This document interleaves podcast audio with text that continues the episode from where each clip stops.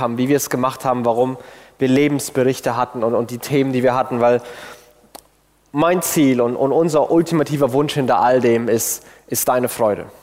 Wir wollen, dass es dir in dem Thema gut geht. Wir wollen, dass du, egal ob du im Moment Single bist, egal ob du in einer Partnerschaft bist, verheiratet bist oder all das vielleicht schon bei dir hinter dir liegt, ähm, wir wünschen uns, dass dein Leben in dem Bereich gut gelingt und gut gestaltet wird. Und unser Wunsch ist es, dass wir eine, wir eine Kirche sind, eine Kirche werden, in der, die voll von glücklichen und stabilen Ehen ist. Und dazu gehört auch, dass man sich auch schon bevor man heiratet, die richtigen Fragen stellt und die richtigen Erwartungen hat. Und darum wollen wir auch über vieles so sprechen. Darum reden wir nicht über, über Hollywood, sondern über die Realität. Darum versuchen wir uns, die, die wirklichen Fragen zu stellen. Deswegen reden wir auch über, über Schwächen, über Fehler, über Scheitern. Weil der, weil der christliche Glaube ist nicht nur für die, bei denen das Leben komplett nach, nach Plan läuft, sondern für alle, auch für die und vielleicht gerade für die, bei denen irgendwelche Lücken im, im perfekten Lebensplan sind. Und so wollen wir über, über dieses Thema reden und mit dem, mit dem großen Ziel, dass vielleicht einiges, was, was andere durchmachen mussten, dem einen oder anderen erspart bleibt. Dass wir die richtigen Fragen stellen, die richtigen Erwartungen haben und anders damit umgehen, dass wir glücklich, erfüllt, tiefe, stabile Ehen hier leben können. Das ist unser Wunsch, das ist unser Ziel und das ist auch, auch heute mein Ziel. Und dazu würde ich heute gerne noch einen weiteren Baustein irgendwie beitragen. Und dieser Baustein soll unter dem Thema Ehe und meine Ansprüche besprochen werden. Und ich möchte über, über drei Dinge heute sprechen, über warum heiraten Menschen heute, ähm, Einheit und die Freude des anderen und das Evangelium für dich und für deinen Partner. Warum heiraten Menschen heute? Ich weiß nicht, wenn ich, wenn ich dich fragen würde, äh, wenn du schon geheiratet hast oder noch he oder heiraten irgendwann möchtest, warum? Warum möchtest du heiraten? Warum heiraten Menschen? Was erhoffst du dir? Was versprichst du dir? Ist es ähm, Freude? Gehört das einfach dazu? Vielleicht ist es gar nicht wirklich reflektiert, sondern man liebt sich und dann gehört das eben dazu. Das ist doch schön.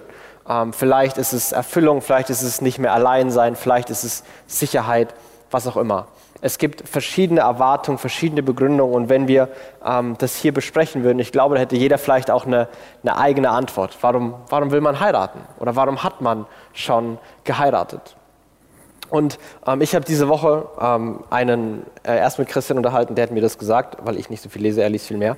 Und dann haben wir einen Spiegelartikel, hat er mir gezeigt. In diesem Spiegelartikel ging es darum, wie man sich gut trennen kann. Also der hieß Happy End, das war die Spiegel Titelstory und es ging darum, wie man Beziehungen und Partnerschaften gut beendet.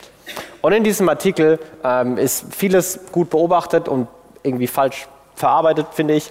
Aber, aber eine, eine, eine Soziologin, ähm, eine israelische Soziologin, die ähm, beschreibt den, den Prozess, den unsere unsere Gesellschaft und, und, und, die Ideen, die wir in der Frage nach Partnerschaft und warum heiraten, den finde ich, analysiert sie sehr, sehr gut. Und sie schreibt in diesem Artikel, Beziehungen werden zunehmend als die Summe vertraglicher Übereinkünfte gesehen, sagt Ilus. So heißt diese Frau, Eva Ilus. Die daran Beteiligten definieren die Erwartungen, mit denen sie in die Partnerschaft gehen, sehr genau. Und gehen zu können, wenn die eigenen Ansprüche nicht mehr erfüllt werden, gilt als fundamentales Recht. Ethische Standards für dieses Recht sich zu trennen, gäbe es nicht. Beziehungen sind die Summe vertraglicher Übereinkünfte. Vielleicht sind die kommuniziert, vielleicht sind die einfach nur vorausgesetzt. Aber die Idee dahinter ist, wenn man das auf äh, ganz simples Deutsch runterbricht, die Idee dahinter ist, wie werde ich glücklich? Wir gehen Absprache ein, wie wir glücklich werden können. Und solange der Partner entsprechend aussieht, solange man gemeinsame Interessen hat, solange die Zeit miteinander einfach schön ist, solange sexuelle Erfüllung da ist, solange der Traum von Familie verwirklicht werden kann, solange Karriere irgendwie zusammenpasst, solange bleibt man auch in der Partnerschaft. Wäre ja auch doof, wenn man die trennen würde. Macht ja total Sinn. Und die Idee ist aber hier, wenn das nicht mehr der Fall ist, wenn, wenn manche dieser Themen sich verschieben, wenn der, wenn, wenn der Prozess stattfindet, dass der Partner, der so perfekt war am Anfang, irgendwie immer weniger perfekt wird. Und dieser Partner, der mich am Anfang perfekt gefunden hat, mich irgendwie immer weniger perfekt findet, ja was dann? Und dann ist manchmal einfach der logische Schluss, ja dann trennt man sich. Wenn es da jemanden gibt, der mich glücklicher macht, ja warum denn nicht? Was ist denn das Problem. Und das ist auch gemeint mit, dass irgendwie ethische Standards davon wegfallen. Das ist einfach eine gute Entscheidung. Und wenn wir diesen, diesen Prozess, diese Entwicklung weiterdenken und zu Ende denken, dann hat das ein, ein paar Folgen, glaube ich, die wir jetzt schon sehen. Und zum Beispiel wird Ehe zu einer Option. Zum ersten Mal leben wir in einer Zeit, in der es nicht mehr verpflichtend ist oder gesellschaftlichen Druck gibt, man muss heiraten. Man muss am besten auch jung heiraten, damit man irgendwie das Leben überhaupt gestalten kann. Man, man muss nicht mehr heiraten. Das ist eine Option. Also wenn man schon lange davon geträumt hat, mal einen Anzug oder ein weißes Kleid anzuhaben, dann kann man ja heiraten. Wenn man diese romantische Idee der Traumhochzeit erleben will, dann kann man heiraten. Wenn der eigene Nachname schon seit Jahrzehnten einstört, dann, dann kann man heiraten. Ja, warum denn nicht? Ist doch schön, gehört dazu. Aber für andere gehört es nicht mehr dazu. Und es ist nicht mehr, dass es Single ist, sondern dass für manche Partnerschaften ist heiraten einfach eine Option, die aber nichts zum Glück beiträgt. Warum werde ich denn glücklicher, weil ich vor irgendeinem komischen Beamten eine Unterschrift auf dem Papier mache? Da, da mache ich doch nur alles komplizierter und komplexer. Also wer weiß denn noch, ob, ob Beziehungen wirklich für alle Zeiten halten? Und ich mache mich doch, ich, ich verliere doch Flexibilität, ich mache mich abhängig, es wird alles komplizierter. Und, ich, und wir beide, wir wollen unsere Optionen irgendwie an der Stelle offen halten. Und es ist ja auch kein, kein, kein Big Deal, wenn eine Partnerschaft, wenn man ein paar Jahre glücklich ist und dann eben merkt, dass es jetzt getrennte Wege gehen muss. Das ist nicht mehr schlimm. Und die Entwicklung ist tatsächlich, dass es normal ist, also ein, mit einem Partner für die nächsten 50 Jahre verheiratet zu sein. Wenn wir alle mal 50 Jahre nach vorne spulen, dann, dann werden wir in unserer Gesellschaft, wenn das bei uns klappen sollte, dann werden wir in unserer Gesellschaft sicherlich die Ausnahme sein. Das wird nicht mehr normal sein. Das ist es jetzt schon nicht mehr. Die Entwicklung geht irgendwie dahin. Und es ist einfach so beschrieben und dazu kann man auch, auch denken, was man will und da, da kann man auch nicht, äh, muss man auch nicht schimpfen und sich dagegen stemmen. Ich muss nur sagen, wenn ich mir diese Entwicklung ansehe, irgendwie begeistert und motiviert die mich nicht so besonders. Also wir, wir müssen nämlich auch unsere Eheversprechen zum Beispiel verändern. Also ich werde dich lieben und ich werde dir treu sein, solange uns das beiden irgendwie gefällt. Also wenn, wenn es irgendwann nicht mehr so ist, dann eben nicht mehr. Ich muss sagen, ich finde das Versprechen, ich werde dich lieben und ich werde dir treu sein, in guten wie in schlechten Zeiten, komme was wolle, das finde ich viel motivierender. Das finde ich viel begeisternder. Das will ich haben. Ich will so eine Ehe, so eine Beziehung haben, wo man sagt, hey, ich verspreche dir das, in guten wie in schlechten Zeiten, komme was wolle. Das ist nicht auf, bin ich happy oder nicht und wenn nicht, dann halte ich mir die Option offen zu gehen, ausgelegt. Sondern was mich motiviert, ist zu sagen, nein, ich, ich will diese Art von Einheit, diese Art von Gemeinschaft. Und ich muss, ich sage das ganz ehrlich, das kommt bei mir aus meinem, meiner Überzeugung, meinem, meinem christlichen Glauben. Und vielleicht ist es was, was du noch nicht ganz nachvollziehen kannst, warum man diese Idee von der haben kann. Aber ich will versuchen, das darzustellen, warum ich oder warum Christen das seit Jahrhunderten, seit Jahrtausenden glauben. Weil die Idee der Bibel, wenn die Bibel über Ehe spricht, die wird ganz, ganz anders aufgebaut. Und zwar geht es ein, um Einheit und um die Freude des anderen. Als Paulus seine, seine, seine, seine Zeilen über Ehe schreibt im Epheserbrief, beginnt er diese Zeilen mit, mit folgendem kurzen, simplen Vers. Er sagt, ordnet euch einander unter in der Furcht Christi. Ordnet euch einander unter in der Furcht Christi. Und es hat drei Teile, drei simple Teile. Erstens ein einander, also es geht um ein Zusammen. Es geht nicht um parallel, es geht nicht um gegeneinander, sondern es geht um ein Miteinander. Es geht um einander. Und dann soll man einander sich unterordnen. Und was Paulus macht, ist ein, ein allgemeines Prinzip des christlichen Glaubens, was Jesus rauf und runter gelehrt hat. Liebe deinen Nächsten. Achte die anderen höher als dich selbst. Das wendet Paulus auf Ehe an, indem er sagt, stell die Bedürfnisse des anderen über deine eigenen. Ordne deine Bedürfnisse den Bedürfnissen des anderen unter. Ordnet euch einander unter in einer Art und Weise, dass es Einheit formt. Und das Ganze soll in der Furcht Christi, das hat im, im Rahmen des christlichen Glaubens soll das passieren. Es geht um Einheit und es geht darum, die, um die Freude des anderen, die Bedürfnisse des anderen zu sehen. Und wenn Jesus, als Jesus mal gefragt wurde zu dem Thema Ehe, und Jesus wurde gefragt ähm, zum, zum Thema Trennung, und ich glaube, Jesus hätte einen ganz anderen Spiegelartikel geschrieben, und ähm, er wurde gefragt von den Theologen der damaligen Zeit, von den Pharisäern, wann man sich denn trennen darf. Also wann ist es eine gute Idee, Jesus, sich zu trennen und, und Partnerschaften oder Ehen zu beenden. Und die Frage wird so an ihn herangetragen. In Matthäus 19, in Vers 3 heißt es, einige Pharisäer kamen zu Jesus und sie wollten ihm eine Falle stellen und fragten ihn deshalb, ist, ein, ist es einem Mann erlaubt, sich aus jedem beliebigen Grund von seiner Frau zu scheiden? Und die Formulierung aus jedem beliebigen Grund haben die Leute wirklich ganz bewusst gewählt, weil im Endeffekt gab es damals im Judentum zwei größere Schulen, die sich um äh, die Köpfe eingeschlagen haben, wann man sich trennen darf. Und zwar gibt es im, im, im, fünften, im fünften Buch Mose einen Vers, wo es heißt, dass wenn, wenn Schändliches passiert, dann, dann darf man sich trennen. Und das wurde eben verschieden ausgelegt. Und es gab die eine Schule, die gesagt hat, bei der wirklich jeder beliebige Grund eigentlich legitim war. Also es gibt jüdische Rabbiner, die Texte geschrieben haben, wo steht, wenn deine Frau das Essen anbrennen lässt, dann darfst du dich trennen lassen. Das ist ein legitimer Grund gewesen in, in dieser einen Schule. Und in der anderen Schule, die, die waren genau im anderen Extrem, haben gesagt, Ehe, es gibt Ehescheidung, gibt es nur in ganz wenigen Fällen. Ehebruch, häuslicher Gewalt, wenn systematisch betrogen und ausgenutzt wird, dann ist das manchmal vielleicht unvermeidbar. Aber auch nur dann.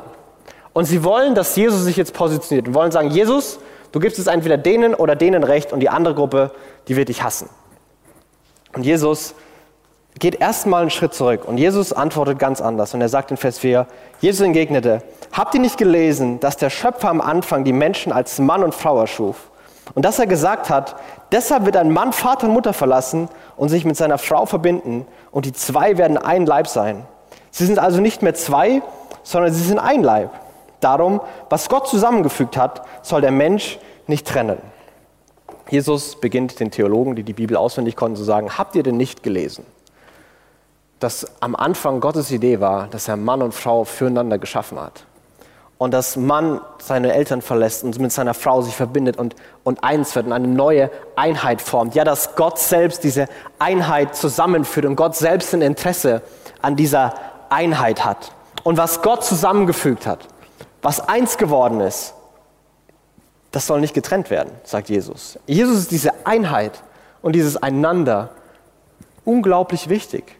Und er, er, er beginnt hier die Diskussion und nicht bei wann man sich trennen kann, sondern er denkt, Moment mal, die Idee ist eigentlich Einheit. Und die, die Leute fragen dann nochmal nach und Jesus positioniert sich dann ganz klar und gibt der, dieser zweiten Gruppe Recht und sagt, Ehebruch, häusliche Gewalt, systematisches Betrügen und Ausnutzen. Manchmal ist es dann unvermeidbar, aber wegen äh, Essen anbrennen, ihr habt doch sonst was offen. Auf keinen Fall. Und Jesus positioniert sich ganz, ganz stark hier, wo er sagt, manchmal ist es eben unvermeidbar. Aber die Idee ist, bei Ehe und bei christlicher Ehe geht es um, um Einheit. Und das verändert die Fragen, die wir uns stellen. Denn die Frage ist dann nicht mehr, wie werde ich glücklich, sondern wie können wir enger zusammenwachsen? Was, was bringt uns näher zusammen? Was schafft Einheit? Wie kann ich dem anderen Freude machen? Auf einmal sind das die Fragen, die die wirklich entscheidenden werden für Beziehung und für Ehe. Egal, ob man da drin steht oder sich vielleicht auf einem Weg befindet, sich dahin vorzubereiten oder sich das mal wünscht. Was schafft Einheit? Wie kann ich dem anderen Freude machen, statt sich zu fragen, okay, wie kann ich glücklich werden? Wie kann ich meine Ansprüche durchboxen? Und, und diese Idee, wie kann ich glücklich werden, die wir heute Individualismus oder, oder Selbstverwirklichung nennen, ähm, wurde durch die Jahrhunderte sehr, sehr kritisch gesehen. Und auch im christlichen Glauben ist das, diese Selbstzentriertheit, dieser Egoismus eigentlich der Kern von dem, was Theologen sagen würden, was mit der Welt nicht stimmt. Nämlich der Kern von dem, was Sünde eigentlich ist. Martin Luther hat es so formuliert. Er hat Sünde gesagt, der Kern von Sünde ist die, die Verkrümmtheit in sich selbst. Also die Idee ist, der Mensch wurde geschaffen in, in Beziehung zu Gott hin und Beziehung zum Nächsten. Und irgendwann hat der Mensch angefangen, sich von Gott zu lösen und hat sich da in sich selbst hineingedreht und sich vom Menschen zu lösen und hat sich in sich selbst gedreht. Er hat sich irgendwie so in sich selbst verkrümmt und es geht nur noch um, ihn und er, er achtet nur noch auf sich selbst. Er ist ich-bezogen, er ist, er ist egoistisch. Und alles, was wir tun oder nicht tun, alles Gute und Böse kommt aus dieser Grundverkrümmung, dass wir uns auf auf ich bezogen sind. Und ich glaube, diese Idee ist ganz entscheidend, wenn wir über das Thema Ehe und Ansprüche nachdenken. Denn wenn es um Einheit geht und wenn es um Freude des anderen geht, dann, dann ist die größte Gefahr dafür die eigene Ich-Bezogenheit und der eigene Egoismus.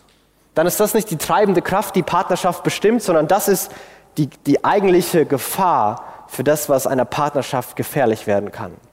Und es wird oft so gefährlich, weil sich diese, diese, diese Krümmung in uns selbst, die übrigens jeder von uns hat, sich mit Verletzungen und Erfahrungen aus der Vergangenheit verbindet, die auch jeder von uns hat.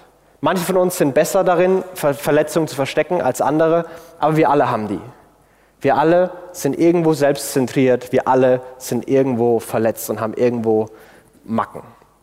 Und das ist auch okay erstmal. Aber diese beiden Dinge, Egoismus und Verletzung, kommen zusammen und, und, und verstärken diese Selbstzentriertheit. Wenn, dir, wenn du mit dem Hammer auf den Finger haust, dann achtest du nur noch auf deinen Finger. Weil da, wo der Schmerz ist, da, wo die Verletzungen sind, das ist alles, worauf du dich gerade in dem Moment konzentrieren kannst. Und genauso funktioniert es mit Wunden, mit Verletzungen. Sie sorgen dafür, dass wir noch mehr sich in uns drehen. Und diese, diese Verkrümmung in uns selbst, die kann auf, auf zwei Arten für Beziehungen und für Ehen gefährlich werden. Und die eine, die eine ist relativ offensichtlich. Und das, die eine ist, wenn man, ein, wenn man seine Wünsche, seine Ansprüche einfach durchsetzt und einfach durchzieht. Das kann sehr aktiv sein, das kann auch sehr passiv sein. Das kann aktiv bedeuten, dass man, dass man einfach macht. Man hat schließlich einen langen Tag gehabt und jetzt, jetzt reicht es auch mal. Und letzte Woche durfte der Partner das machen und jetzt habe ich auch mal ein bisschen, einfach mal ein bisschen Break verdient. Das, das reicht mir jetzt. Vielleicht hast du dein Leben lang erlebt, dass du, dass immer die anderen im Fokus waren. Vielleicht war es in deiner Familie, hast du immer den Eindruck gehabt, es ging nie um dich und es ging immer um andere und, und das ist irgendwie eine Wunde in dir entstanden, dass du sagst, nee, jetzt geht es mal um mich. Keiner kümmert sich um mich, mein ganzes Leben lang. Jetzt muss ich mich mal um mich kümmern. Vielleicht hast du auch erlebt, dass du das, dass du mal in einer anderen Beziehung oder oft vieles nicht eingefordert hast. Und du, das hat dich kaputt gemacht. Und du denkst dir jetzt, hey, das lasse ich einfach nicht mehr mit mir machen. Ich habe das mal probiert, viel, mich, viel nachzugeben, viel die anderen ihre Sachen machen zu lassen, aber ich lasse es einfach nicht mehr mit mir machen. Das reicht jetzt. Ich werde jetzt dafür sorgen, dass ich nicht zu kurz komme. Und das kann sich sehr aktiv zeigen. Das kann sich aber, dieses gleiche Wünsche durchsetzen, auch sehr passiv zeigen. Zum Beispiel kann es bedeuten, dass man, dass man bequem wird und sich zurückzieht. Warum muss man denn immer über, über Probleme und über Herausforderungen reden? Warum kann das Leben denn nicht mal ein bisschen einfacher sein? Warum kann das Leben denn nicht mal ein bisschen schön sein? Warum müssen wir immer diese anstrengenden Gespräche führen? Und vielleicht gab es auch mal eine Zeit, wo du, dir, wo du dir wirklich Mühe gegeben hast, wo du wirklich versucht hast, auf andere einzugehen, dich auf andere einzulassen, den anderen nachzugehen. Und vielleicht sind zwei Dinge passiert. Vielleicht hast du immer gehört, dass es nie gut genug war. Und irgendwann denkst du dir, jetzt reicht's auch. Jetzt habe ich einfach auch keine Lust mehr. Ich kann eh nicht gut genug sein. Ja, dann höre ich auch auf. Vielleicht ist es aber auch so, dass du alles versucht hast und alles gemacht hast und wirklich aktiv warst. Und am Ende standest du trotzdem vorm Scherbenhaufen. Und du siehst einfach nicht mehr den Sinn, was soll es denn bringen? Es ist anstrengend und vielleicht tut es am Ende deswegen sogar nur noch mehr weh. Und Verletzung und Egoismus verbinden sich und es sind, es sind Dinge, die gefährlich werden können für Beziehungen und für Partnerschaften und für Ehen. Und genauso gibt es den, den anderen Weg, wie das gefährlich werden kann. Und der ist sehr viel subtiler, aber mindestens genauso gefährlich. Und wenn der eine Weg ist, ich bestehe auf meine eigene Freude, dann ist der andere Weg, ich lasse nicht zu, dass andere mir Freude machen. Anderen helfen, anderen Geschenke machen, Probleme der anderen lösen, da bin ich sofort dabei. Aber anderem Hilfe fragen, mir was schenken lassen, dass andere mir bei meinen Problemen helfen, da fühle ich mich unwohl. Das will ich nicht. Erstens, die, die anderen, die, die können mich gar nicht wirklich verstehen. Die wissen nicht, was ich durchgemacht habe. Auch mein Partner weiß nicht, was ich durchgemacht habe. Der wird mich eh nicht verstehen.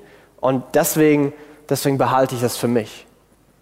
Oder, oder der, der andere, nicht nur wird dich nicht verstehen, sondern du sagst, ich will den gar nicht belasten. Das ist mein Problem und ich muss das irgendwie lösen. und ich will andere nicht mit meinen Problemen belasten. Aber wenn man in einer Partnerschaft ist, wenn man in einer Ehe ist und wenn der andere gerne helfen will, wenn man Sorgen und Ängste teilen will, wenn der andere nicht sagt, Verletzungen sind dein Problem, sondern sag mir doch, was los ist. Ich will mit dir sprechen, ich will dich verstehen, ich will mit dir einen Weg gehen, dass Dinge besser werden können. Aber der eine Partner nie über Ängste redet, nie über Sorgen redet, nie über Emotionen redet, nie über Verletzungen redet, dann nimmt er dem anderen die Chance, dass Einheit entsteht und nimmt dem anderen die Chance, dass er ihm wirklich Freude machen kann. Und das ist wirklich zerstörerisch. Und das hat auch nichts mit ich bin selbstlos. Zu sagen, ich will andere nicht belasten, das ist überhaupt nicht selbstlos. Und im Endeffekt sagst du, ich muss mein Problem lösen und nur ich kann mich verstehen. Und es ist zutiefst in dich selbst verkrümmt und du denkst, es ist es eigentlich nicht. Und es ist mindestens so gefährlich für Beziehungen und für Ehen, wie aktiv seine Freude gegen die Freude des anderen durchzusetzen. Und ich will uns an der Stelle ein paar, paar Fragen stellen. Wo stehen wir? Wenn du in einer Partnerschaft schon bist, wo, wo stehst du? Wo steht ihr? Aber auch wenn du Single bist, welche, welche Muster erkennst du vielleicht in dir schon? Ähm, willst, du, willst du deinem Partner Freude machen? Oder, oder hast du eigentlich Angst, dass du zu kurz kommst? Oder machst du manchmal dein eigenes Ding? Willst du, willst du deinen Willen durchboxen? Bist du jemand, der sich manchmal denkt, ja, da haben die anderen jetzt einfach Pech gehabt. Ich will das jetzt machen. Ist mir jetzt auch egal, was die anderen sagen. Ich mache das jetzt. Siehst du sowas bei dir? Erkennst du sowas bei dir? Willst du dem anderen Freude machen oder, oder willst du dein eigenes Ding machen? Und lässt du zu, dass dein Partner dir Freude macht? Oder bist du nicht bereit, Hilfe anzunehmen? Weigerst du dich, zum Essen eingeladen zu werden, weil du deine eigenen Sachen bezahlst? Fühlst du dich schlecht, wenn jemand dir was Gutes tut? Jemand tut dir was Gutes und sofort läuft in dir der Apparat an, was du machen kannst, um es wieder gut zu machen, um dem anderen auch was Tolles zu sagen. Wie du deinen Dank zeigen kannst. Wie kannst du eine entsprechende Gegenleistung bringen? Glaubst du, du darfst andere nicht mit deinem Problem belasten? Glaubst du, nur du selbst kannst dich verstehen? Lässt du zu, dass dein Partner dir Freude machen kann? Dass dein Partner dich kennenlernen, dich verstehen kann? Lassen wir das zu? Und welche, welche Muster sehen wir in uns, wenn wir vielleicht noch nicht in einer Partnerschaft sind? Aber das sind die, ich glaube, die wichtigen Fragen, die, die, die sich um Einheit und, und, und Ehe drehen und die auch mit zutiefst mit einer Idee von Liebe zu tun haben. Wenn die, denn die Bibel Liebe definiert, dann definiert sie das nicht als ein, ein, romantisches, tolles Gefühl. Das gehört auch dazu. Aber ich glaube, zutiefst ist Liebe so definiert, dass sie die eigene Freude in der Freude des anderen findet. Meine Freude hängt davon ab, dass die anderen Freude haben. Wenn ich den anderen wirklich liebe, dann werde ich mich, kann ich mich nicht auf seine Kosten freuen dann werde ich mich nicht freuen, wenn der andere leidet. Und wenn ich es doch tue, dann hätte ich große Fragen, ob ich den anderen wirklich liebe. Liebe bedeutet, seine Freude in, das, in der Freude des anderen zu finden. Und die, das Prinzip von, von Ehe, das, das Paulus und das Jesus versuchen vorzustellen, ist zu sagen, das, das eigene Glück im Glück des anderen zu finden. Und eine Ehe kann dann glücklich sein, wenn beide Partner konsequent ihr, ihr, ihr eigenes Glück unter dem Glück des anderen hinten anstellen. Wenn sie konsequent die Bedürfnisse des anderen verfolgen. Und das finde ich ähm, wirklich einleuchtend. Natürlich ist das eine Idee, für eine, eine Idee für eine glückliche Ehe, wenn beide konsequent das Glück des anderen suchen. Und in der Theorie mag das ganz schön klingen, aber auch hier ist die Frage, was ist mit der Praxis? funktioniert das? Wo führt das hin? Kann es funktionieren, wirklich dauerhaft die Bedürfnisse von einem anderen über meine eigenen zu stellen? Und ich glaube, die Antwort ist ja und nein. Ich glaube nicht, dass es uns Menschen möglich ist, ständig uns auf andere zu konzentrieren, immer uns hinten anzustellen. Erstens ist es völlige Überforderung und wir machen uns damit selbst kaputt. Zweitens ähm, sind wir irgendwie auf uns bezogen und wir stellen uns die Frage, wie werde ich glücklich und wenn wir dann noch Verletzungen haben, dann werden die auch immer wieder dazwischen funken. Und trotzdem glaube ich, dass die Antwort an manchen Stellen auch wirklich Ja sein kann. Ja, das ist möglich. Ob wir das perfekte Ideal erreichen und immer die Bedürfnisse der anderen über unsere eigenen stellen? Wahrscheinlich nicht. Aber lohnt es sich, den Weg zu gehen, das immer mehr zu wollen? Wird es das Glück in der Ehe fördern, das Glück in der Ehe verbessern, wenn ich mehr und mehr und mehr versuche, nach der Freude meines Partners zu streben? Wenn ich mich mehr und mehr auf den Weg mache und mich frage, was stiftet Einheit? Wie kann ich den anderen glücklich machen? Ja klar. Und genau dafür, glaube ich, brauchen wir das Evangelium, brauchen wir die Botschaft von Jesus. Denn sonst wird uns dieser Versuch zerstören und umbringen. Denn simples Beispiel, du kannst nur Bedürfnisse von anderen erfüllen, wenn deine eigenen Bedürfnisse zumindest ausreichend erfüllt sind. Wenn du zu essen hast und Essen immer weitergibst, Essen immer anderen gibst und nie selber isst, ja, dann wirst du verhungern. Und wenn du immer selber isst, dann wirst du dick und die anderen verhungern. Du kannst nur dann selber gesund bleiben und, und anderen trotzdem was geben und Bedürfnisse von anderen erfüllen, wenn du genug hast. Du kannst nur dann andere lieben, wenn du dich geliebt fühlst. Du kannst nur dann Hoffnung verbreiten, wenn du selber Hoffnung hast. Du kannst nur dann andere trösten, wenn du selbst getröstet bist. Du kannst nur dann Freude ausstrahlen, wenn du selbst freudig bist. Irgendwoher muss eine Liebe, eine Kraft, ein Trost, eine Hoffnung, eine Freude kommen, die es möglich macht, an die anderen zu denken, die es möglich macht, den Blick von uns selbst wegzurichten und hin auf unseren Partner und auf die anderen. Und diese, diese Kraft, diese, diese Botschaft liegt in dem, was wir zutiefst als Christen glauben, in der guten Botschaft von Jesus. Und ich, und ich muss sagen, ich, ich kenne wahrscheinlich nicht deine Geschichte, gerade in der Frage. Ich weiß nicht, was deine Sehnsüchte sind, ich weiß nicht, was deine Ängste sind. Ich weiß nicht, womit du gerade kämpfst. Ich weiß nicht, was letzte Woche los war. Und selbst wenn du es mir sagen würdest, gibt es eine gute Chance, dass ich vielleicht nicht verstehen würde, einfach weil ich es nicht selber erlebt habe. Aber ich kenne den, der dich kennt. Ich kenne den, für den wir nicht nur Zahlen sind, sondern der unsere Geschichte kennt. Und das ist Jesus selbst. Und dieser Jesus, der läuft nicht weg von uns, sondern der kommt, der kommt zu uns. Er ist damals zu uns gekommen, als er sich aus dem, aus dem weiten Weg, aus dem Himmel auf die Erde aufgemacht hat, um dieser Welt zu zeigen, dass diese Welt ihm nicht egal ist, um uns zu zeigen, dass er uns liebt, dass er uns vergibt, dass er uns retten will. Und dieser Jesus kommt auch heute zu uns. Ich weiß nicht, was er sagen würde. Vielleicht wären seine ersten Worte, ich verstehe dich. Ich weiß wirklich, was los ist. Und weißt du, in all den letzten Wochen, Monaten und Jahren, all dem, was dich plagt, all dem, was dich herausfordert, all dem, was du nicht verstehst, ich war dabei. Und weißt du, ich bin immer noch hier ich habe dich nie im Stich gelassen und ich werde dich nie im Stich lassen. Ich habe alles für dich getan und ich werde alles für dich tun. Und ich glaube, er würde dir vielleicht seine, seine Arme entgegenstrecken, wo du die, die Wunden noch sehen könntest. Und er würde sagen, vertrau mir. Glaub mir, dass ich dich liebe, auch wenn du manches nicht verstehst. Dein Leben muss nicht nach deinem perfekten Plan laufen, um glücklich und erfüllt zu sein. Glaub mir, dass ich es gut mit dir meine. Vertrau mir. Du kannst ein bisschen Kontrolle abgeben. Warum lässt du dich so von Kommentaren und von dem, was andere denken, in deinem Selbstwert erschüttern?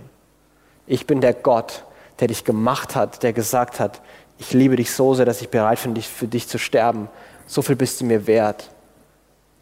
Warum versuchst du so Anerkennung dir zu erarbeiten? Komm doch zu mir. Warum hast du Angst?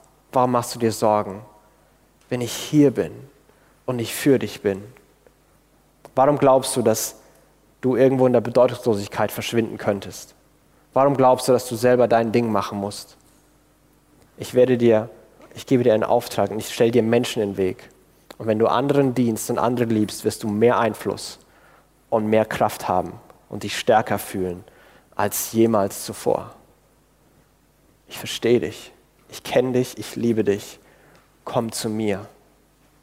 Und in dieser Begegnung mit der, mit der Liebe Gottes selbst, mit dem Evangelium, mit dem lebendigen Jesus, darin liegt die, die Kraft.